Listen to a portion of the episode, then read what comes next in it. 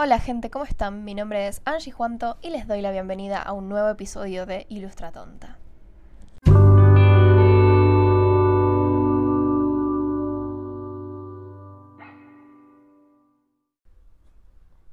Hoy estamos con alguien especial, es Eva, y ella es, eh, bueno, es muchas cosas, es diseñadora gráfica, diseñadora de productos, es ilustradora, hace unas cosas bellísimas. Y básicamente hoy estamos acá con ella porque lo que quiero es que empecemos a hablar no solo de, ilustración pura y dura, sino como de otras disciplinas a las que se pueden aplicar los dibujos. Entonces, como ella hace esto, y me encanta lo que hace, eh, la traje acá para que nos cuente un poco de, eh, bueno, de su trabajo. Van a escuchar que de fondo hay como un ruido de construcción, unas construcciones acá detrás. Yo siempre les digo que la calidad estudio en este podcast no existe porque lo grabo yo con un, un microfonito que me compré en Amazon. Pero bueno, hola, ¿cómo estás? Hola, gracias por haberme invitado. Muchas, muchas gracias, muy bien. Bienvenida a Ilustra Tonta. Es un espacio seguro para gente inexperta, gente que que vive esto, que no vive de esto, que hace un millón de cosas. Así que contanos cómo estás, quién sos, cómo llegaste a Barcelona y contanos lo que quieras de vos. Eh, bueno, me llamo Eva. Estuve diseñando, bueno, toda mi, toda mi vida. Eh, estudié en, Francia, en París, soy italiana también y viví cinco años en Chile. Y eh, siempre trabajé como diseñadora Em, estoy en Barcelona hace dos años y medio, entonces estoy como ya media fija, eh, que sí que no, estoy aquí por el momento en, en todo caso. Y, y, eso, sí. Claro. Claro, porque vos viviste, o sea, sos italiana, pero viviste en Francia, también viviste en Chile y ahora acá, ¿no? Sí. Wow. Sí, sí, soy italiana, viví en Francia, en Chile y ahora aquí, sí.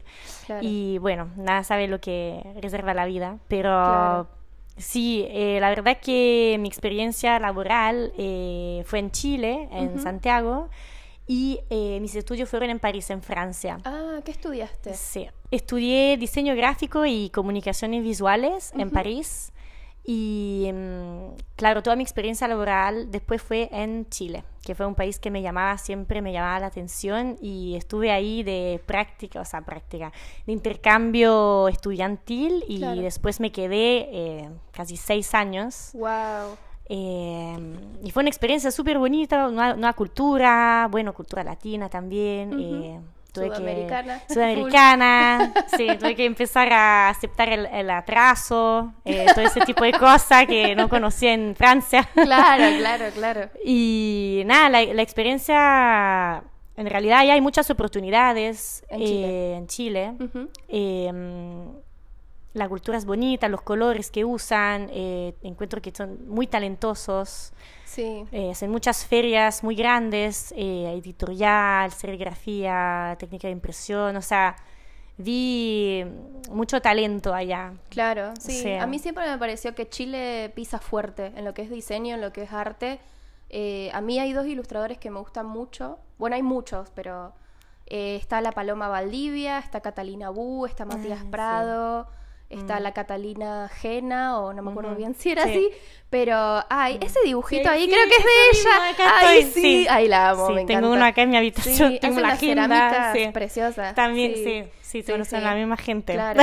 Y, y, me encanta porque es como, o sea, vos sos italiana, he hablado italiano con vos, pero mm. tenés un acento chileno perfecto. O sea, me encanta. Y a veces decís bacán y seca. Sí, sí. Nada, me, me, me, fascina, me fascina. Y claro, vos me decías eso, que en Francia estudiaste diseño gráfico y comunicación. O sea, o sea, la verdad que el diseño, eh, en o sea, algo amplio eh, que se conecta con muchas cosas.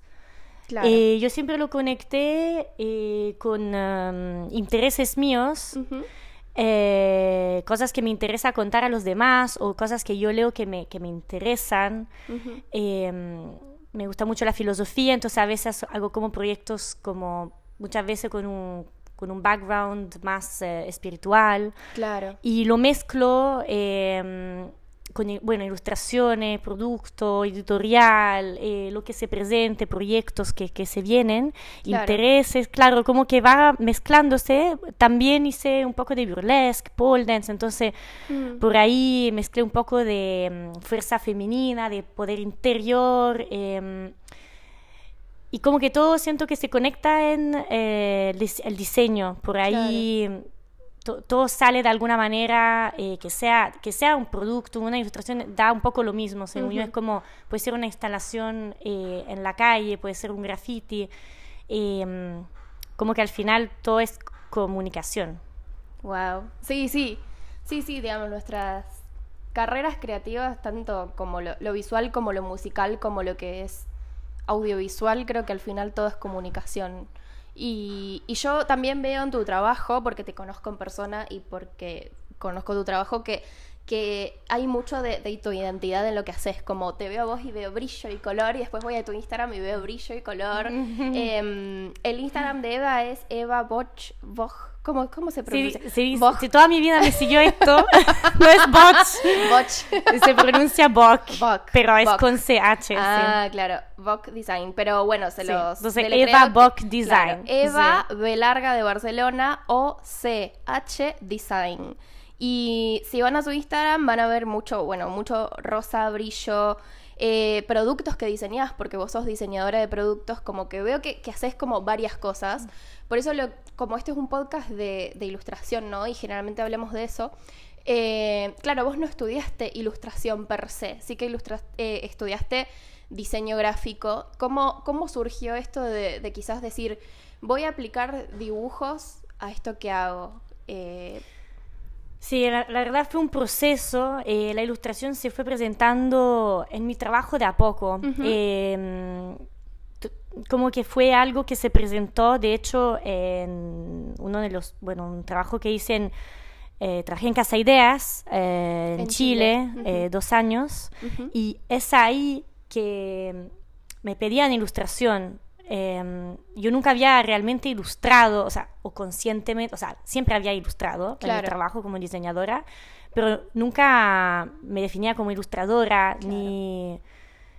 claro, entonces fue como algo que hice porque me lo pidieron, porque, porque ya lo sabía hacer en sí, y, y, lo integré a mi trabajo de esa manera a productos. O sea, en Casa Idea fue cuando eh, me pidieron em, convertir un diseño en llavero, una ilustración o o empezar un poco a jugar con la ilustración y el producto. Claro. Eh, ahí fue cuando empecé a jugar realmente, mm, digamos, mezclar las cosas. Claro. Um, aún si siempre había estado en el diseño, obviamente, la ilustración como logotipo, etcétera. Sí, sí, sí, sí. Sí, fue... Claro, sí, sí, porque siempre cuando se estudia diseño gráfico, digamos, yo estudié las dos juntas, era una carrera que, era, que era en conjunto, eh, si bien es el 90% de, de las cosas eran diseño gráfico, como que siempre el diseñador gráfico se siente un poco habilitado para tocar un poco de, ilustración. De hecho, yo colegas que conozco, o sea, como que derivan de diseñadores gráficos en ilustradores. Es como que, mm. como que, eso, como que siempre se empieza por el diseño y se termina en la ilustración.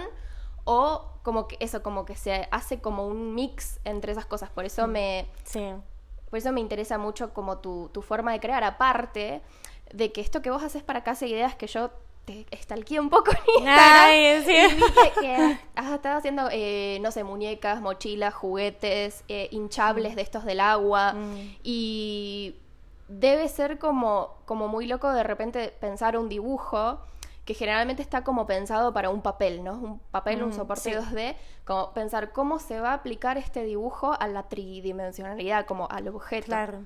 Claro. Sí, em, bueno, claro, evidentemente es un proceso diferente creativo también, bueno, hay pantoneras de colores diferentes también. Claro, vos trabajás con pantoneras. Eh, sí, yo tengo aquí mi pantonera que está en la ah. mesa, estamos sentadas sobre un montón de muestras bajo mi cama y está lleno. de hecho, estoy como, tengo que ordenar. ¿Tienes una máquina de coser? Eh, tengo, sí, tengo de todo aquí, pero mm, claro, eh, como que mm, es, es algo que también que aprendí en de hacer una ficha técnica, que es, la ficha técnica es como una comunicación con el proveedor, o sea, es como por ejemplo, yo nunca veía a los proveedores con los cuales trabajaba, pero ellos, tenía, ellos tenían que entenderme eh, solamente con una ficha técnica. Entonces igual es como difícil porque, claro, no sé, trabajaba con un, claro, proveedores chinos, por ejemplo, que con suerte hablan inglés y mm, hay que ser muy claro y una línea mal y, salen desastres. O sea, yo me acuerdo que había,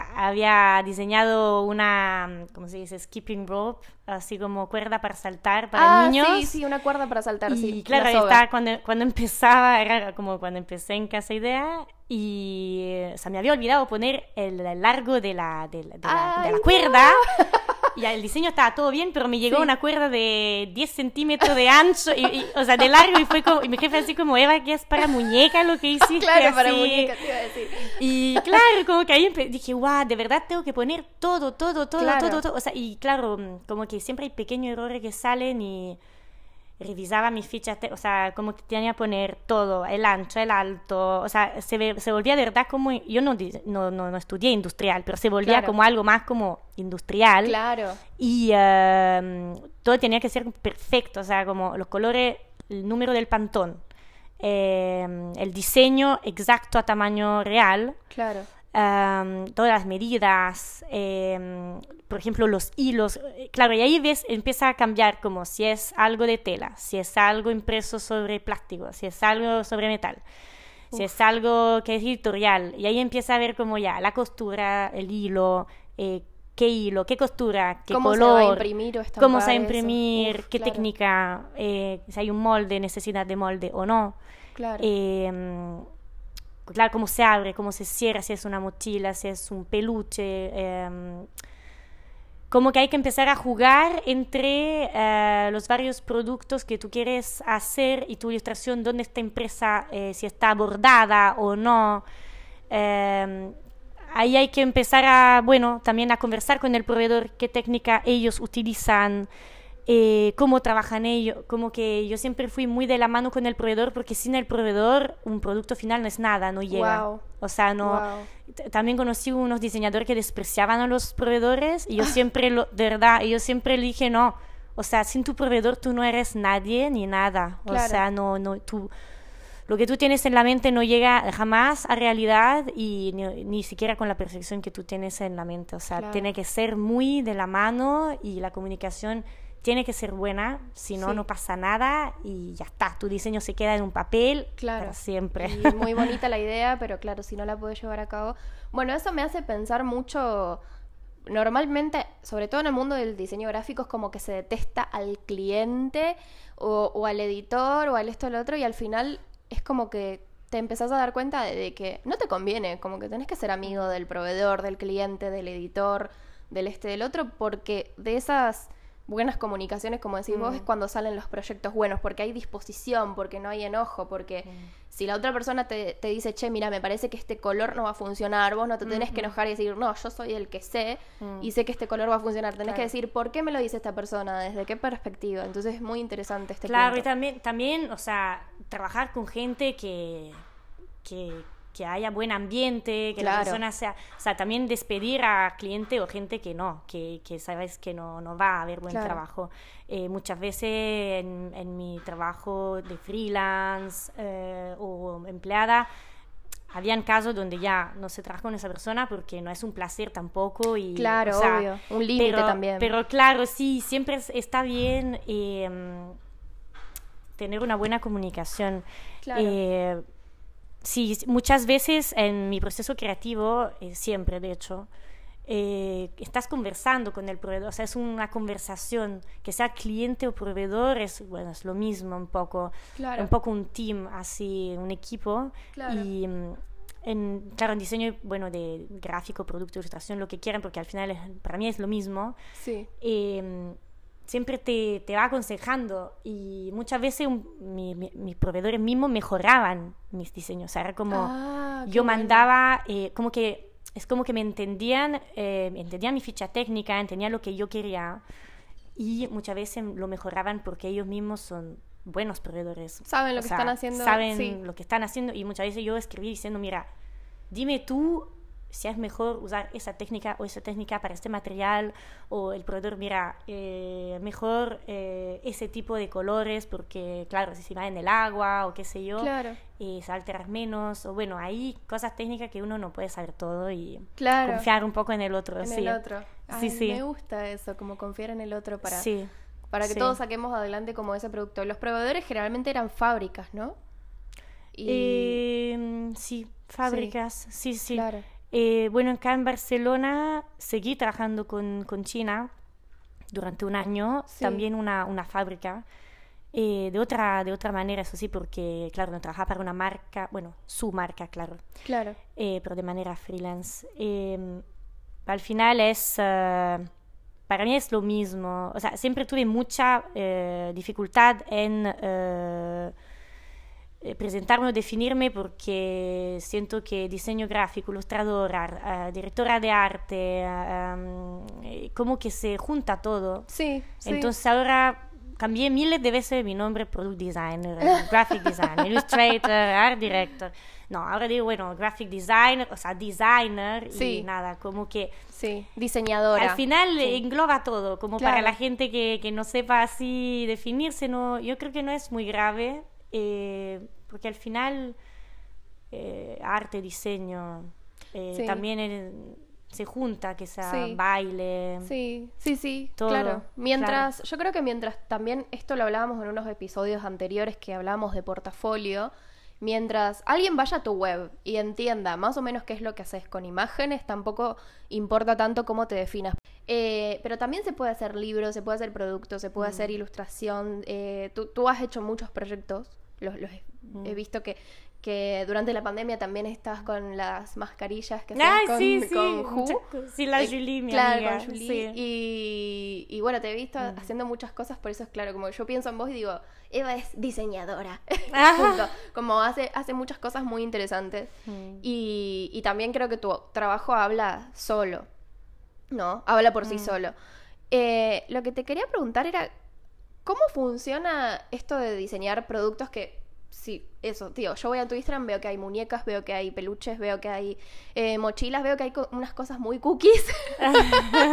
Eh, ¿Cómo funcionaba eso? Digamos, te decían, che, Eva, tenemos que hacer una, una colección de mochilas y tú ya te ponías como eso, a ver tamaños, o sea, eh, medís cosas, ve- ve- ves referencias en Mm. internet, eh, vas a otras tiendas a chusmear.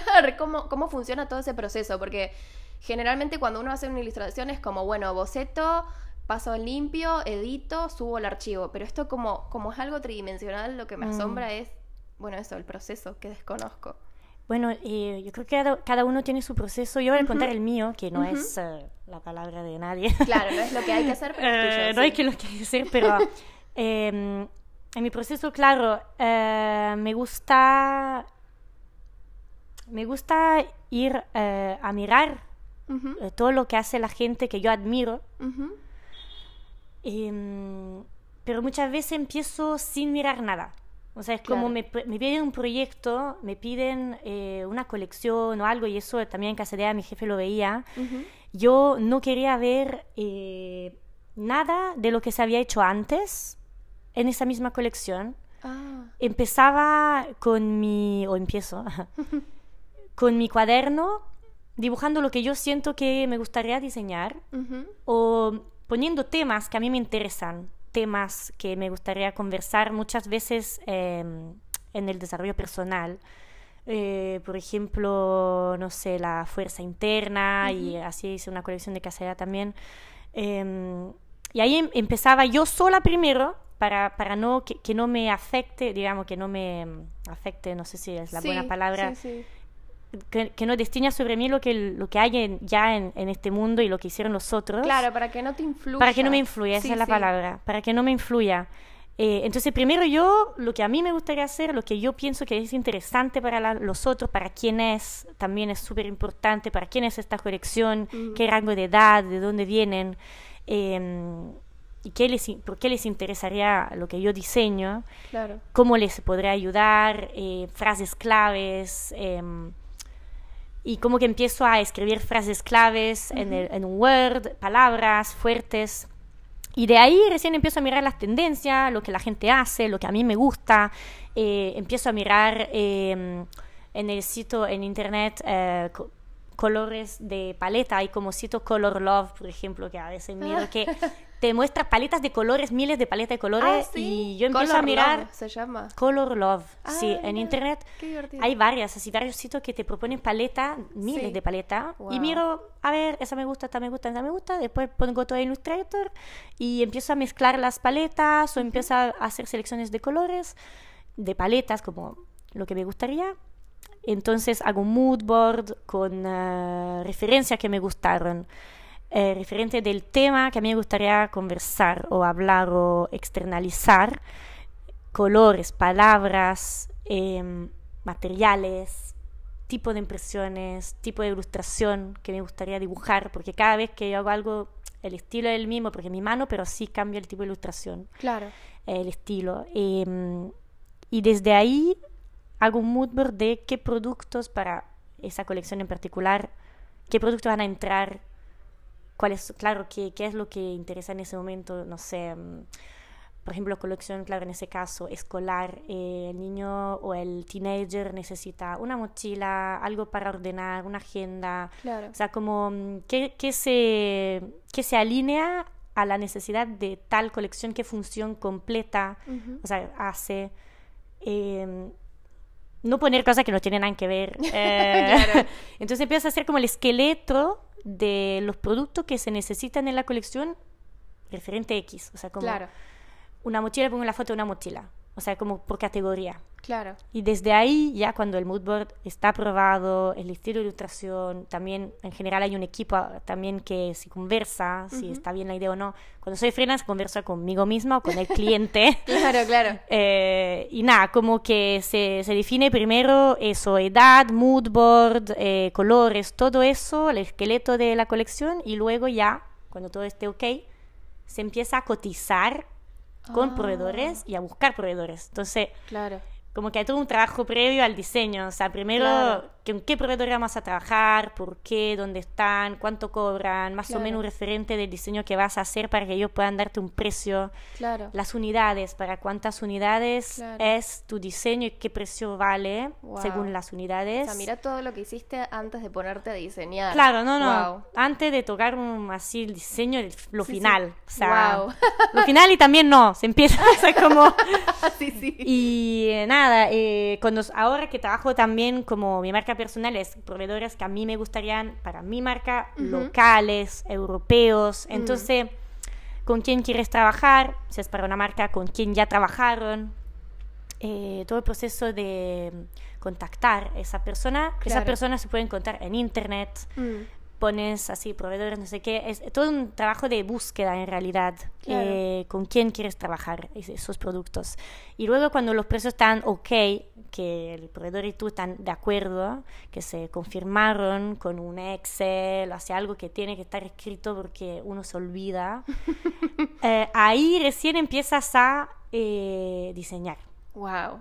Y ahí, cuando empiezas a diseñar, eh, empiezas por la ilustración, pattern. Eh, lo bueno, mi proceso es eh, poner toda la colección junta en un Illustrator para que haya una homogeneidad en los Claro. productos, que la paleta de colores no se pierda. Claro. Como que Em, queda en sistema toda la colección. Claro, y también es interesante ver eh, el tamaño de los productos. Mm. En Casa Idea y también cuando fui freelance después, eh, trabajé desde acá a Barcelona, eh, acostumbro eh, imprimir los productos en tamaño real al final Ah, para ver eh, el, el, eh, volumen de Ujú. cada cosa. Porque se puede desbalancear en la paleta de color. O sea, si Claro. tú tienes dos mochilas rojas eh, y tu resto de colores amarillo, rosado, no sé, y violeta, Ujú. al final es demasiado peso sobre el objeto grande y habría que hacer, no sé, un llavero rojo y una de las mochilas rosada y la otra roja para que se mantenga la homogeneidad Wow. de la colección. Y ahí cuando, claro, cuando, bueno, ap- apruebes todos los diseños, eh, conversando con el proveedor cuál es la mejor manera de imprimir, por qué, bla, bla, bla, ahí producción. Y el proveedor se toma su tiempo, que también eso se conversa en la, bueno, en el- la conversación inicial, eh, para producir. Claro. Y de ahí te envía una muestra. Y ahí la tenés Entonces, que revisar, ¿no? ahí hay que revisar la muestra. Uf. Eh, los colores, tomas tu pantonera, miras si el color está bien, revisas tu ficha técnica, eh, problem- problemas eventuales. Mm. eh, y se ponen de acuerdo como sobre la muestra final. Por ejemplo, ahí le, le puedes, enviar un, un documento con la foto del, del- del producto, con las correcciones anotadas, para que el proveedor reciba esto y eh, se acuerda de todas las modificaciones. Y para eh, la producción final, que se acuerde que, por ejemplo, el punto que puso del ojo del conejo, que está al lado del conejo y tiene que estar en el ojo del conejo, en la producción final esté en el ojo del conejo. Pero no Claro, se sí, sí, sí. necesita una muestra adicional. Claro, es como para la producción final, acuérdate que el punto del ojo va aquí. Claro. Claro, y no sé, mm, Qué ese bien. tipo de cosas ya, ya está. Sí. Claro. Así es como un poco el proceso que yo por lo menos eh, hago. Eh, es bueno pedir al proveedor, bueno, cuando ya te hay confianza y todo, eh, telas, mostrarios. Claro, Te mandan Yo telas tengo muchos, Mm, sí. Qué lindo. Y ahí vas tra- trabajando también con lo que te ofrezca el proveedor, porque Claro. si no se demora más en buscar la tela que tú necesitas Mm. o eso. Claro, como Sí. que con el tiempo me imagino que ya la tenés clara, como que decís, uh, esta tela es la que va a quedar perfecta para el conejo este y así. Qué loco. Sí, también es, ver, es bueno ver productos que él ya hizo, porque ves Ah. ahí ya, o sea, él te manda un catálogo y ya ves lo, lo que ya usa en su... Claro. Entonces dice ya, esta tela que usaste para este estuche impreso con esta, ya me gusta cómo imprimiste esta ilustración en este estuche. Claro. Y me gusta la tela de este mochila que tú tienes, y entonces me gustaría que repitas lo mismo, pero con eh, mi diseño, que será una libreta, no sé, Claro. cualquier cosa. claro. Como usar lo que ya está en la mesa también. Guau, Se ahorra tiempo y también muchas veces uno no lo piensa, el proveedor ya es especialista. O sea, Claro. Claro, sí, sí, sí, sí, sí, ya sabe. entonces, era- sí, usar todos los recursos posibles. me encanta, me encanta. Me parece, me parece Mm, maravilloso. Sí, y eso vale para, según yo, claro, Para todo. todo logo, o sea, de verdad, por eso digo el diseño es diseño, o sea, que puede Sí, ser sí. un cliente, logo, producto, ilustración, tatuaje, no sé, Sí, eh, sticker, eh, cualquier cosa, llavero, lo mismo. sí. Claro. Y te hago una pregunta, ¿alguna vez vos hiciste, eh, digamos, una colección porque como proyecto personal no se te pintó hacer una colección de, eh, no sé, mochilas y después como que le vendiste esa idea, esos moldes o esa, esa ficha técnica a una tienda o algo así? ¿Se puede hacer eso dentro del mundo de diseño de producto o no existe? Mira, eh, yo nunca lo hice, había empezado, había pensado en hacerlo. Pero no tengo experiencia propia sobre el tema. Ah, claro, Y tampoco conozco a alguien que lo hizo. claro. Pero que ¿sabes sí- si existe? No, no sé de esta manera si se vende ficha técnica, pero eso sí, tengo una amiga mía que se llama Marta, Ujú. em, con la cual ya trabajé un proyecto de, de fundas de teléfono, que ella tiene su catálogo y sí como proactivamente ofrece sus pattern o diseño a empresas. Claro. Ellos compran sus o sea, los diseños y ellos hacen su producción de su parte. O sea, claro, ella como que le Ah. vende el diseño, la ilustración o Claro, los derechos. como que tiene un, claro, el Mm. derecho por, no sé, un año. Claro. Claro. Ah, Y como que, y también así, Flavia, una amiga mía también, textile designer, no sé, como que tenía sus diseños y por ahí una marca lo compraba y lo volvía cartera o, no sé, vestido. claro, claro. Por ahí también se pueden, hay muchas opciones de poner su trabajo online y que alguien lo produzca Claro. o que alguna marca te lo compre. Claro, y sí. yo me gustaría meterme en eso, Ujú. eh, breve, bueno, este año, algo así, por el Ujú. momento no tengo experiencia. Ah, bueno, pero, pero claro, como para saber si, si era algo que existía. Y contame qué más haces, o sea, qué otros proyectos has hecho además de producto. Pues yo te dije, sí, contámelo de producto.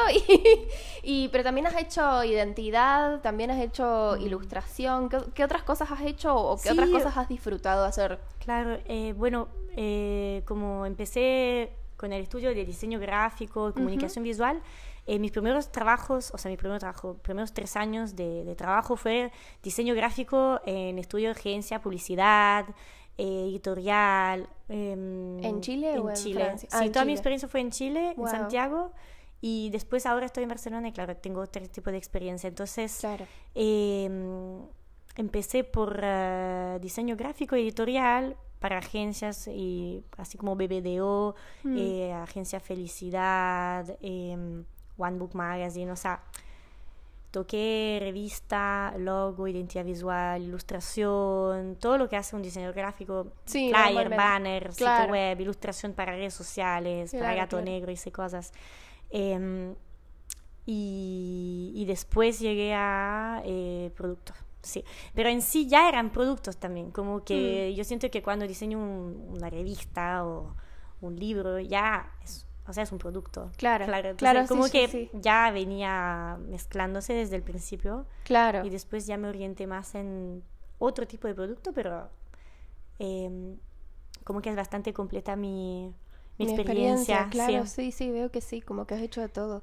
Y Sí, ahora a sí. futuro como que, se, que querés seguir haciendo productos como los de Casa Idea, digamos, yo, yo oh, es que me encanta por los peluchitos, todas esas cositas. Ah, como que sí, como que te veo así como, no, pero la mochila, el peluche. aparte, sí, como Eh, que ahí- ese, ese lo hiciste vos. No, ese que ese estoy- me regaló una amiga. Ay, que un muy peluche, me cookie, regaló pero- una amiga. pero como que Pero vos diciéndome haces- que era yo. Claro, sí, pero vos sabés como- hacer de esas cosas, ¿me entendés? Sí, Es lo que como- todo está bajo la cara, todo está guardado porque... Claro, sí, sí, sí, sí. Este. ¿qué, qué, qué es lo que te interesa hacer de ahora en más? ¿O qué, qué se viene para Eva? Sí, lo que se viene. Eh, bueno, este año estuve aprendiendo mucho. eh, estuve estudiando un máster de emprendedores eh, porque sentía que me faltaba, o sea, todo el conocimiento de diseño y todo, tengo mucha experiencia, pero sí necesitaba conocimiento que yo siento que deben dar en escuela de diseño que no dan, que yo- para mí yo creo que Sí. está muy mal, que es más marketing, venta, em, marca personal, finanzas, eh, Sí. storytelling, copywriting, Sí, sí. eh, todo eso em, es un mundo Mm. y es, bueno, en miles de personas que están especializadas en cada una de las cosas que acabo de decir, pero eh, siento que es súper importante para un artista, un diseñador, saber un poco de todo eso. Claro. Eh, porque si no, claro, es muy bonito tener un, así un, una ilustración, una idea sobre un papel, pero ¿Cómo te vendes? para ti, ¿Cómo la claro, vendes? si... Tristemente, claro, o sea, tristemente entre comillas, pero si no logras venderlo, eh, no sirve. Primero, no sirve Claro. a nadie, porque nadie logra disfrutar de lo que tú hiciste. Claro, y claro. segundo, tú tampoco puedes vivir. Entonces, Claro. eh, me parece algo eh, mm, esencial. Mm. Y entonces, nada, estuve aprendiendo ese, todo ese año. el mes próximo termino mi máster. Ujú. Y mm, en paralelo también estuve aprendiendo a hacer página web, e-commerce, así que estoy terminando mi nuevo sitio web con e-commerce que Wow. Uh. mes próximo voy a publicar, que también es tiempo. Y entonces más bien como que mm, estoy trabajando mi marca personal, eh, los productos que a mí me gustaría vender en, en este mundo. Y en paralelo eh, estoy buscando nuevos clientes para colaboraciones, eh, para producción, para producto, para diseño gráfico, todo lo que tenga que ver co- con, el diseño. Claro. Entonces ¿Tenés, eso. ¿Tenés algún proyecto que decís, me encantaría hacer esto, por ejemplo, a mí Mm. me encantaría, eh, no sé, en algún punto de, de mi vida hacer una novela gráfica? No sé, vos tenés alguna cosa que decís, ay, me encantaría, no sé, diseñar un avión, o sea, no un avión, pero, pero Un si avión tenés alguna cosa que decís, ay, me encantaría diseñar esto. O estás como, más como, bueno, que, que surja, que fluya lo que sea. Eh, o sea, si me dice, si, si me pregunta a largo plazo, sí, me veo diseñar, eh, bueno, lo que hice hasta ahora en realidad. Ujú. Em, las colecciones que hice para Casedea y mi cliente chino durante un año en Barcelona, eh, que son productos muy diferentes, eh, pero que pertenecen a un mismo tema. Eso me gusta mucho, como Mm. elegir un tema, por ejemplo, no sé, ya, self-love, Mm, y trabajar ese Me tema eh, de manera con ilustraciones, palabras. Claro, eh, claro, no es tanto el producto, sino que es más el concepto Claro, lo que como, vas a el- eh, buscar. como trabajar concepto y derivar, como aplicarlo a eh, productos diferentes, Claro. cosas, o sea, que sea hacer un libro, que sea eh, hacer una ilustración, un sticker, un parche, no sé. Claro, claro, claro. Me Eh, encanta. como que al final es hablar de un tema, sí. Sí, sí, me, me gusta mucho eso. Y eso es lo que me interesa, porque siempre voy leyendo, eh, siempre voy leyendo libros de filosofía, desarrollo personal, y esos son Mm. temas que a mí me ayudan en mi vida a avanzar, Ujú. que me dan como motivación a seguir haciendo lo que hago y también me da ganas de compartir mi conocimiento de esa manera, trámite el diseño, digamos. Es como Claro. una, es una herramienta. sí. Claro, como un método, como Es un una... método de expresión. Eso, un modo, claro, eso, como una herramienta, Sí. una, sí, una herramienta de, de expresión Sí. propia. Sé si Claro. a, a ti te pasa lo mismo en tu trabajo, que tienes ganas de compartir Claro. trámite diseño, claro. Claro, sí, yo también digo, a veces mis ilustraciones las veo y digo como que son muy tiernas como yo, como que hay un capital ternurístico en mi ser que lo que Mm. Sí. lo exploto y también lo, lo, lo expreso a Ujú. través de, de lo que hago. Y también yo en tu web vi que, que tenías puesto Free Your Inner Child, que en español sería eh, soltar tu, tu niño interno. Mm. Y no sé, me parece muy interesante esa postura, creo que tiene que ver Sí. mucho con lo que haces. Sí, Sí. es una bueno, es una conexión con eh, nuestro niño interno que Mm. bueno, por ahí muchas veces la gente se olvida Que fuimos niños. que, claro, a, a mí si hay un si hay un trabajo que hice que no es diseñadora es eh, babysitting, Ah, que no sé cómo se dice en español. eh, niñera. Niñera. Mm. Me encanta porque siento que los niños son una fuente de creatividad que no se acaba y son intuitivos, o sea, Sí. espontáneos. Sí, Como que me gusta mucho verlos, ver cómo, cómo juegan, eh, seguirlo como en sus ah, aventuras creativas, eh, inventar cosas y muchas veces eh, les pregunto qué opinan de mi trabajo. Ay, me encanta. O sea, no, de verdad, Sí, soy sí. muy seria, o sea, wow. eh, cuando estuve en Barcelona trabajé, bueno, ahora, Sí. terminé un contrato de un año con un, un cliente chino que fueron como 230 productos que diseñé para él. Wow. Y mm, en ese momento yo también estaba haciendo part-time de niñera Ujú. eh, para apoyarme en mi, en mi día a día. Y Claro. mm, iba, iba a ese, a ese babysitting y tenía dos niños, una de 5 años y el otro de 3. Sí. No, de uno y medio. Y, mm, y le llevaba mis bocetos, mis Sí. ilustraciones, mi diseño, le decía, ¿cuál prefieres tú? Me Mira, encanta. prefiero este. Y, o sea, yo dudando horas. ¿Cuál es mejor? ¿Qué color? ¿Qué, ¿Cuál es? Indecisa horas. Le Sí, mostraba sí. a la niña en un segundo. Wow. Sabía. Este. O sea, no había duda, no había... Este. Claro. Ya. Y yo así como... ¿Y por qué te gustan esos ojos que diseñé? ¿O qué Mm. ojos te gustan más? Porque a veces digo, pues quizás le da miedo al niño Claro. ese tipo de ojo que diseñé. O, Claro. eh, cómo va a reaccionar con, no sé, este, mm, este mono, no sé. Claro, claro. Y como que me daba un feedback directo del cliente, o sea, Claro, era está como tenerlo ahí, eh, como en la tienda, ¿no? Como, Sí, sí. ¿qué prefieres tú? Este, a ver, prefieres, no sé, princesa, dragón, no sé qué, dragón, ok. Claro. Eh, y a veces como que sentía que también jugaba un poco a, mira, eh, esta niña me dijo esto, voy a hacer esto, o sea, Claro. eh, o, o voy a hacer lo contrario. O sea, es como. Claro. Porque Sí, yo tengo ganas de hacer otra cosa, pero Claro, como sí, que muchas veces eso me, me pasó con los niños que siempre también estudiando en diseño, el diseño gráfico, estudiando en París, también fui niñera Sí.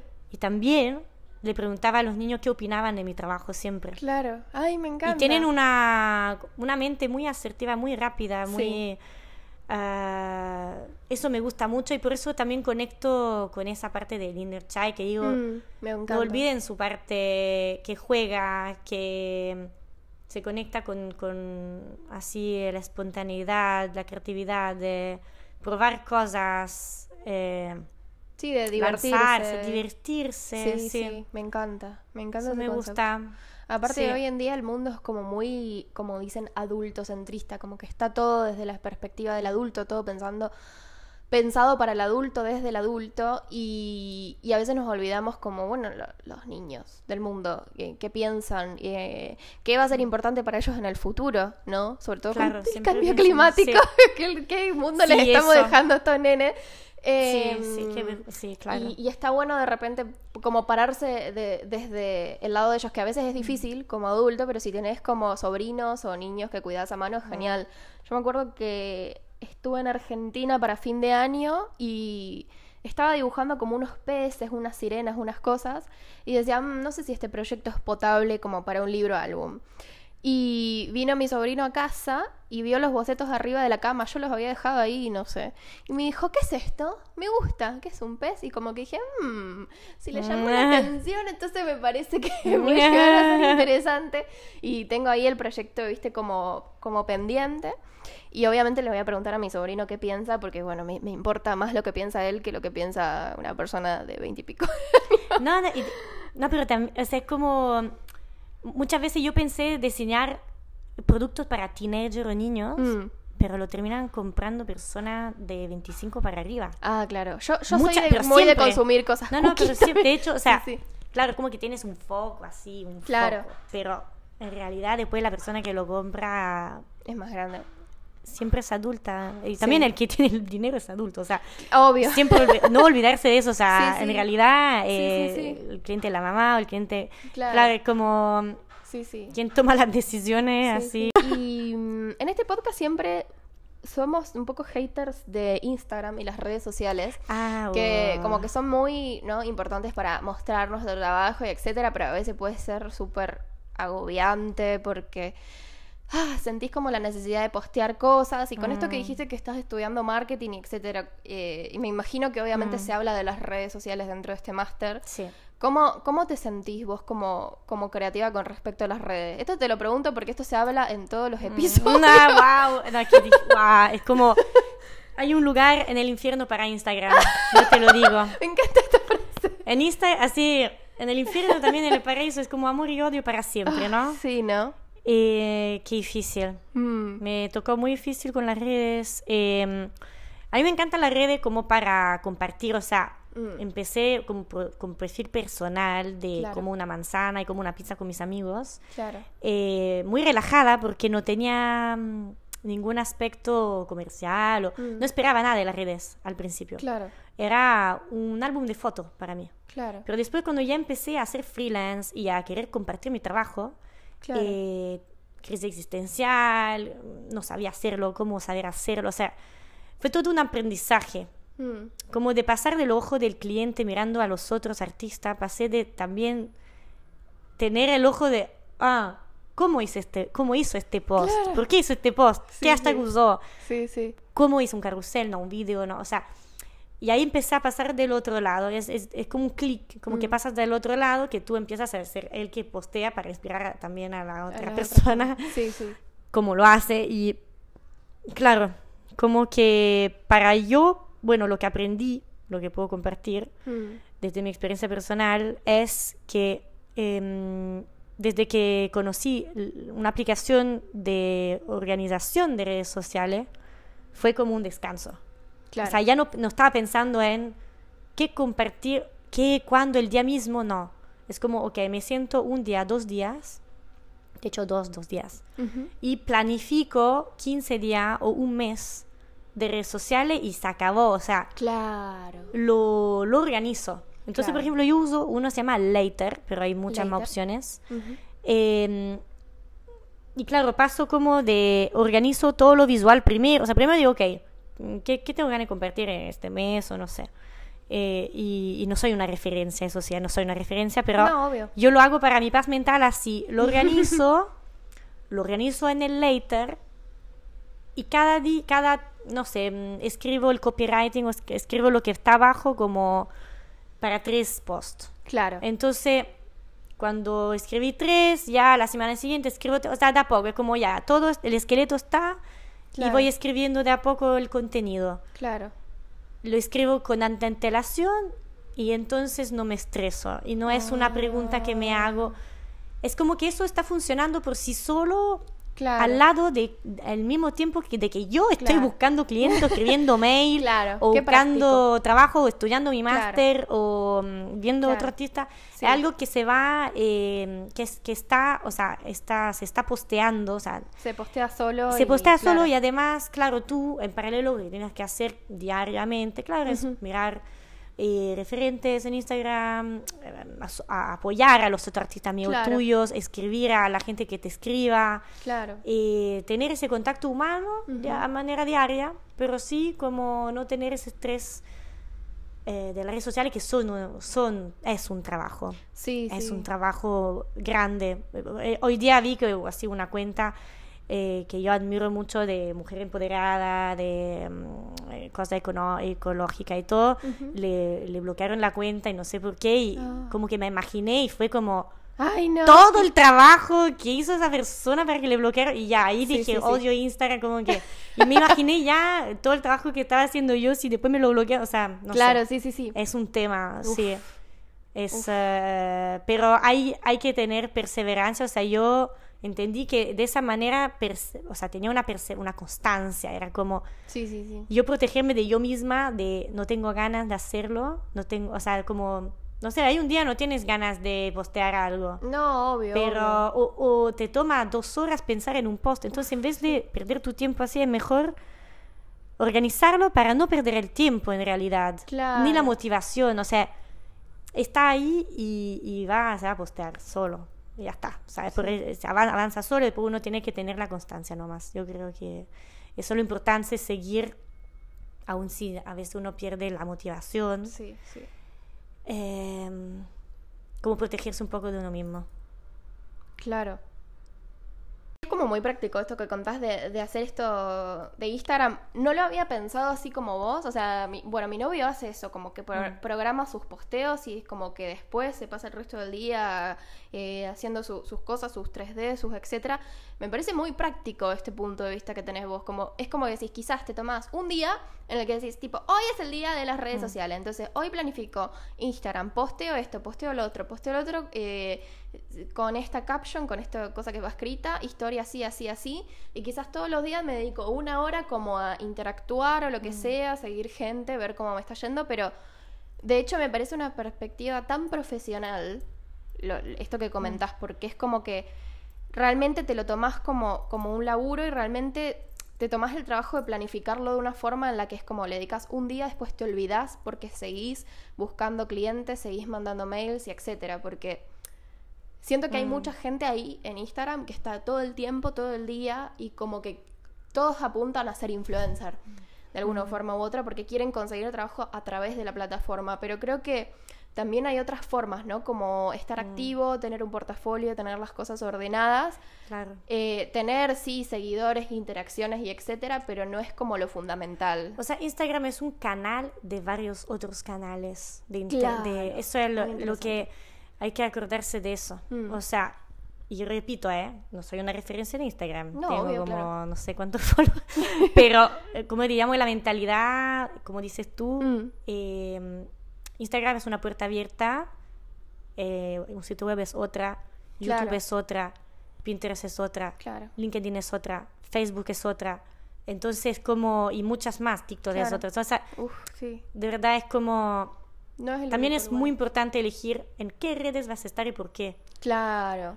No puedes estar en todos lados. No, no, no, obvio, obvio. Eh, ¿A quién estás hablando? Claro, no sé. El que que mucho un abarca, estudio, poco sí. aprieta, se dice en Argentina. Sí. A veces me siento que abarco mucho y poco aprieto, pero hay No, que ir pero- probando cosas. Claro, Claro, uno prueba y dice, no, sé que eso no, para, no es para mí. Claro, O- sí, sí. Sí, sí, también es, va de probar, porque tampoco es que tenés que tener milimétricamente todo, todo preparado, porque uno no es un robot. Claro, no, Eh, no, no, no. Pero va de probar y, y me gusta porque Sí. dijiste que esto de Instagram como que lo planificas y te haces el esqueleto y hace un rato decías que cuando diseñabas los productos también, También, sí. hacías un Tiene que- es que esqueleto. claro, Fíjate sí. cómo, cómo vas eh, laburando. Yo digo, menos mal que tengo mi ascendente en Virgo, porque es lo que me sale, ahí está entre la ¿Vos de qué astrología. signo eras? Soy cáncer. Ah, Entonces soy como así que me podría perder rápido. O sea, si tuviera otro ascendente, creo que no estaría hablando de esqueleto ni de organización. No, eh, pero en mi trabajo. Virgo. Claro, claro. ¿Tú sí. qué, qué- tú yo, eres? yo soy eh, acuario, pero Mm. con ascendente en Tauro.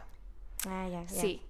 Y, y creo, o sea, me hice la carta astral y es un acuario en casa 10. Me la hice con una chica chilena, Ah. Bosquetro, que vive acá. Que... Ah, pero lo Sí, conozco, conozco su trabajo, me encanta. ¡Ay, sí. la amo! Y Me si se quieren encanta. hacer una carta astral, háganse con la Mm. Bosquetro. eh, Es una, es bacán. No, es una seca. bacán, es seca. es una seca. eh, Sí. Una genia, una genia. Y eso. Y como que soy un acuario en casa 10, que es como Capricornio. Entonces como que soy una acuariana muy capricorniana. Entonces, no, no Nah, sé bien qué es- pero No, tengo sé, como sí. visión futura, o sea, como que Sí. yo potencia total. O sea, la energía Capricornio en el trabajo es, eh, es brutal, es muy potente. Sí, O sea, sí, también me acuerdo, en la carta astral también me la hice.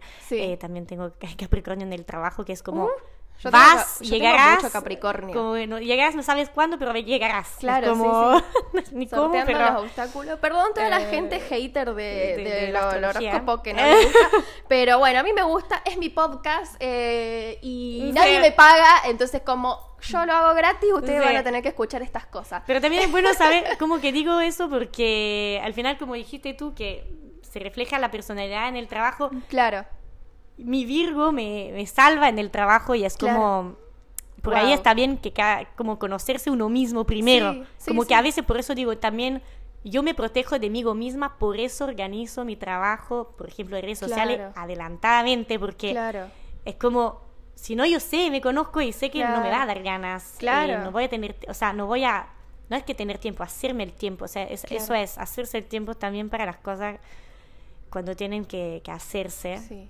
Eso es muy interesante. Y, entonces, claro, como que cada uno está bien que se conozca primero bien Claro. para saber, ok, yo me conozco y no sé, mi meta es tal. Claro. Y si yo no hago esta acción, no lograré mi meta. Entonces yo también sé que si mi Instagram o mis redes sociales no están, o sea, no, no están activas, no, no voy a poder llegar a más personas, Claro. interactuar con más personas, Claro. interactuar con marcas, interactuar y hay colaboraciones, o sea, Claro. todo sí, es sí. como una, una rueda al final. Claro, sí. No, pero me gusta es como conocerse y saber qué es lo que necesitas para, para lograr eso, porque también tenés una, una experiencia o, o sabés cómo leer eh, qué, qué es al menos lo que necesitas o, o al menos por dónde tenés que ir para ir logrando lo que necesitas. Mm. Eso es muy inteligente, me parece también, de nuevo, muy profesional.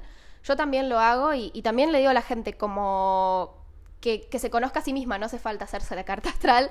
Eh, puede ser a través de una carta astral, puede ser a través de, de la religión Ah. o eh, yendo al psicólogo o, hay un montón de sí. formas de, de conocerse. De hecho, en el episodio anterior a este hablamos con, con C. Marina, que, que es una ilustradora boliviana que está acá en Barcelona, y ella contaba que para, mm, digamos, para darse cuenta de qué era lo que quería hacer como creativa, escribió su historia. Y cuando escribió su historia se dio cuenta de quién era ella y qué quería hacer y qué le hacía sentido hacer. Entonces, eh, me, me encanta que en estos dos episodios como que se hable esto de, Mm. de conocerse y de la identidad porque, porque a veces te marca por dónde ir, por dónde no ir, qué, qué cosas hacer. O sea, yo sé, por ejemplo, que no puedo dibujar si estoy con otra persona al lado. Mm. O sea, me junto a dibujar con mis amigas, me llevo el cuaderno, lo abro y ellas dibujan y hablan y yo hablo y lo dejo ahí abierto como diciendo voy a dibujar, pero no, o sea, como es como que lo, como que actúo que fui a dibujar Mm, claro. y, y sé que necesito estar sola y sé que no puedo hacer 10.000 cosas a la vez y necesito estar como con un solo proyecto por día porque si no me vuelvo loca, entonces como que hago lo posible para, para siempre generarme la situación en la que estoy sola dibujando o estoy en el ambiente que quiero dibujando y Mm. Claro, para completar tu meta. Claro, sí, eso. Y también sé que Instagram lo odio, pero es importante, entonces como que hago lo posible para, para disfrutar la plataforma sin, sin sentirme para el Mm, culo. Como, eso, eso mismo, Como sí. que bueno, eso es. Cada Sí. uno hace su, su estrategia y su camino. Claro. Y cada uno tiene sus propios recursos. Y creo que así todos vamos a lograr vivir de lo que queremos. No es una Claro. cosa de que el que quiere puede. No, y, no, no, y una sí. cosa de, de voluntad, es una cosa de, de- ser activo, de crearse como recursos propios, estrategias propias y, y bueno, y, y mucho laburo. O sea, fíjate que cuando hablamos en, en este capítulo, o en el anterior también, que bueno, vos no estabas, pero yo sé lo que dijimos, pero mm, últimamente en este podcast no estamos hablando tanto del proceso de, de dibujar y sentarse a dibujar, sino de todo lo otro que hay atrás, Mm, todo lo del concepto, el mm, sí. storytelling, el, el marketing, las redes, el hacer un mood board y Mm, todo eso. Y, claro. y nada, qué, qué, qué compleja que es la, la Sí, creatividad al, final. sí, Sí. Que cada uno encuentre su proceso de no estrés al final. Claro. O sea, yo sé que eso a mí me, a mí me hace, como dices tú, no odiar Instagram más. Es Claro, como una manera de ah, quererlo un poco, claro, que no me genere angustia. claro. Me encanta. Que sea como el lado positivo de Instagram, que tiene muchos lados positivos. Sí, o- obvio, obvio. sí. Obvio. Nosotras nos conocimos personalmente en el FIU, pero también hemos hablado por Instagram y, y terminamos como quedando y etcétera, gracias a, Sí. a habernos eh, seguido en Instagram y yo tengo muchos amigos que me hice a través Sí. de Instagram. Sí, Muchísimo. igual, igual. Es Claro. súper bueno. Sí, Si sí. uno lo sabe usar sin Sí, angustia. Claro, exacto. Cuando hay que saber usar las herramientas en beneficio propio. Es así. Que no te coma la herramienta. Que no Mm, seas vos la eso. herramienta de Instagram. Sí, eso es. Al- Sino que sea al revés. Y bueno, no sé. Creo que ya vamos a ir cerrando. ¿Tenés Mm. algún consejo para al- alguna persona que esté ahí como recalculando, como diciendo, ah, quiero dedicarme a diseño de producto, quiero dedicarme a ilustración, quiero dedicarme a algo creativo y, y no me animo? ¿Qué le dirías a esa persona? Eh, ¿Qué le dirías a esa persona para, para motivarla para que diga, bueno, vamos? Bueno, eh, empezar como sea. Empezar es lo más difícil. Sí, Entonces, por ahí para empezar a hacer lo que te gustaría es un paso. Claro.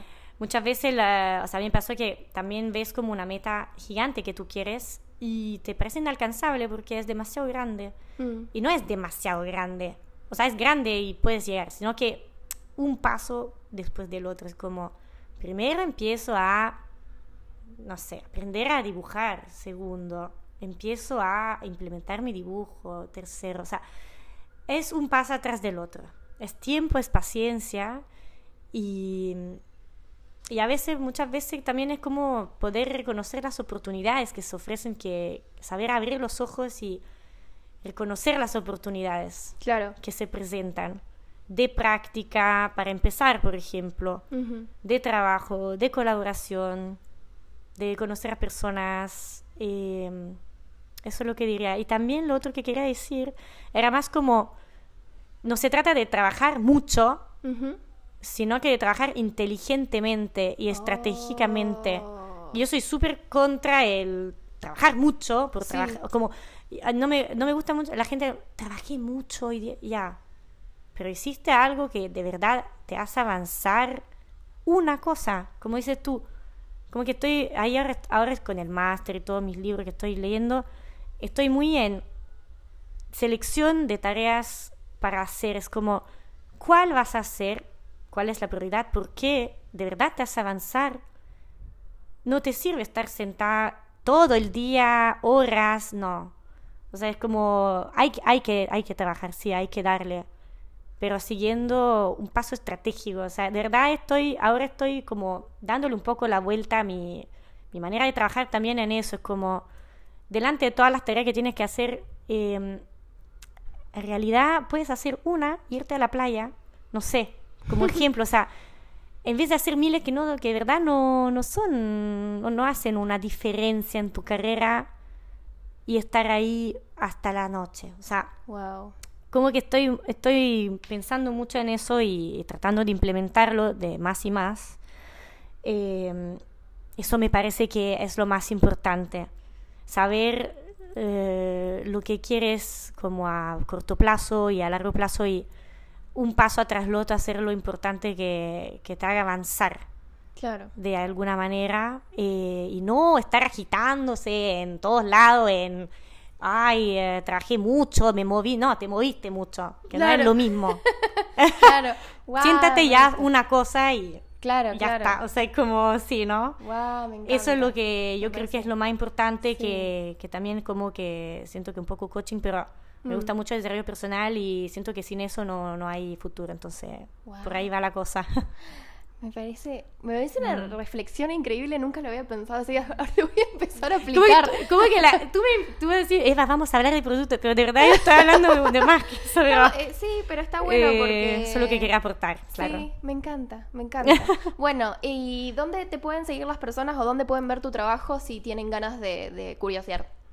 Bueno, me pueden seguir en Instagram. eh. Mi cuenta es Eva Bock Design. Que mm, comentamos antes. Y eh, mi web ahora es evabockdesign.com, Ujú. pero la que voy a publicar en un mes más es evabock.com. Ah, O bueno, sea, genial. mi nombre, sí. Bien. Eh, bueno, estoy en Facebook, en Pinterest. Estás en eh, LinkedIn, en estoy en todo. LinkedIn. Conectemos. Conectemos como sea. Muy bien. Así que eso. Bien. Fue un placer, ¿eh? Ay, me, me encantó bueno. este podcast. Creo que le puede inspirar a muchas personas. Sí, yo creo que van a encontrar puntos muy interesantes. Lo que Eso me- esperamos. Sí, lo que me encanta es que cada invitado trae como su propia magia interna y creo que, que esto le va a gustar a mucha gente y le va a abrir la, la cabeza como a posibilidades de aplicar la ilustración también que, que quizás no sabían que existían. Eh, A mí me pueden seguir en arroba juan.a, o sea, J-U-A-N-T.a. Voy a dejar mi Instagram y el de Eva y la web de Eva, todo en la descripción del podcast. La van a encontrar en Spotify o donde sea que escuchen este podcast. Generalmente es en Spotify, ¿no? Eh, pero bueno, nada, los quiero Sí. mucho y espero que estén bien y espero que les haya gustado este episodio. Nosotras nos vamos. Adiós. Chao. Adiós. Chau, chau. Los quiero.